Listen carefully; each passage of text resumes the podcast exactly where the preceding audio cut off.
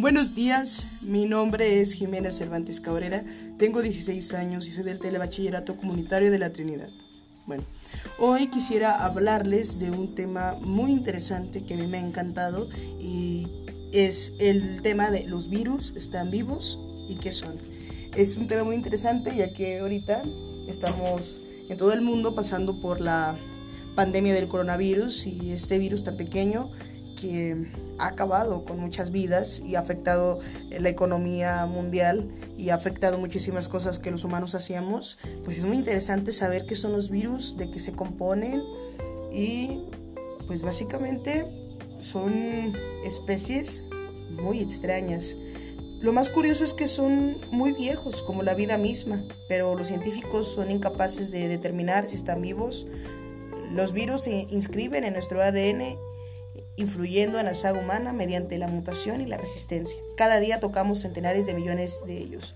Me acuerdo que un día en la primaria la maestra Jacqueline nos contó que un día una de sus sobrinas este, le pidieron que se, lavara las manos y se las empezó a lavar y todo para, porque estaba estudiando medicina y se, la, las lavó como le habían indicado los, los médicos ahí, sus profesores, y dice que cuando se las lavó y fue al microscopio a que se las vieran, tenía 87 virus distintos, no es de la misma especie, distintos. Es, es muy difícil saber si están vivos o no, ya que en la Universidad de British Columbia, Curtis Utley, que es un virólogo en Canadá, dice que las propiedades físicas de los virus dificultan su comprensión para empezar su pequeño tamaño. Si cada virus presente en un cuerpo humano alcanzara el tamaño de una cabeza de alfiler, el adulto medio alcanzaría una altura de 150 kilómetros. En un estudio de 2018, Sutley descubrió que más de 80 millones de virus se depositaban en cada metro cuadrado de la Tierra cada día. En una cuchara sopera de agua de mar hay generalmente más virus que habitantes en Europa. Estamos, como quien dice, los virus están por todos lados. Tragamos más de mil millones de virus cada vez que vamos a nadar.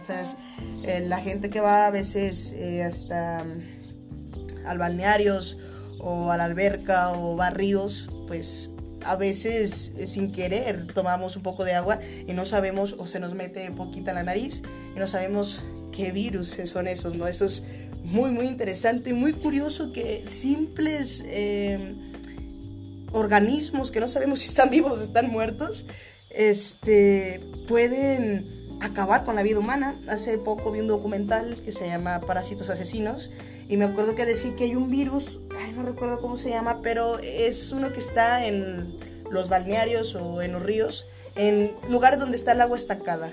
Y es tan peligroso porque, ah, se llama el virus come cerebro, o sea, ese virus se mete por la nariz o por la boca y se va al cerebro y se lo empieza a comer y no hay cura. O sea, un virus tan pequeño puede este, matarnos.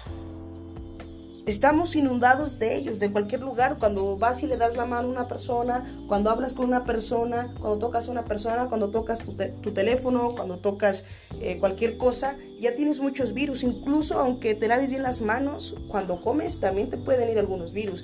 Por eso hay que tener las defensas muy altas porque estas estos organismos que son impresionantes y que no los podemos ver a simple vista, sino que con muchos instrumentos, eh, pues son una maravilla lo que pueden hacerle a un simple humano.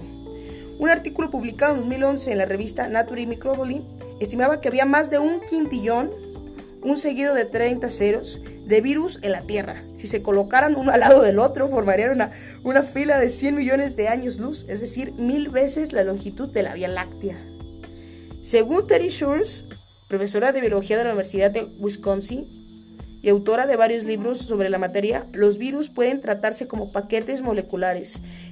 Estos envoltorios deben ser suficientemente pequeños para caber en el interior de una célula con el fin de provocar una infección. Explica a la AFP. Como se trata esencialmente de cadenas de material genético contenidas en varias moléculas de proteínas, los virus ocupan un extraño lugar entre lo vivo y lo inerte.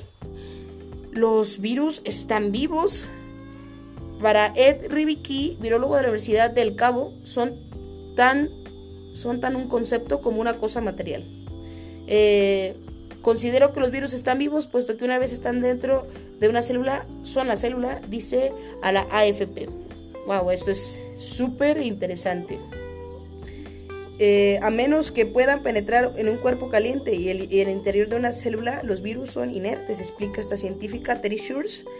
Y bueno, es, es, muy curioso, muy interesante. Lo que más me, me, pareció impactante, ¿no? Es que hay muchísimas personas en una, dice el artículo, que, que en una cuchara sopera hay más, habitón, más habitantes que en Europa. O sea, los virus son pequeños, son es muy impresionante, me, me, encantó este artículo. Creo que es muy interesante conocer esto, porque a lo mejor muchas personas no lo conocíamos hasta que pasó esto de, del virus, de la pandemia, y nos obligaron a conocer lo que eran los virus, pero sí es muy importante tenerlo en cuenta.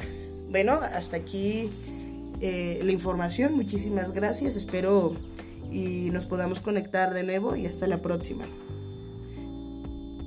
Buen día y que pasen una excelente tarde. Adiós. Me despido, Jimena Cervantes.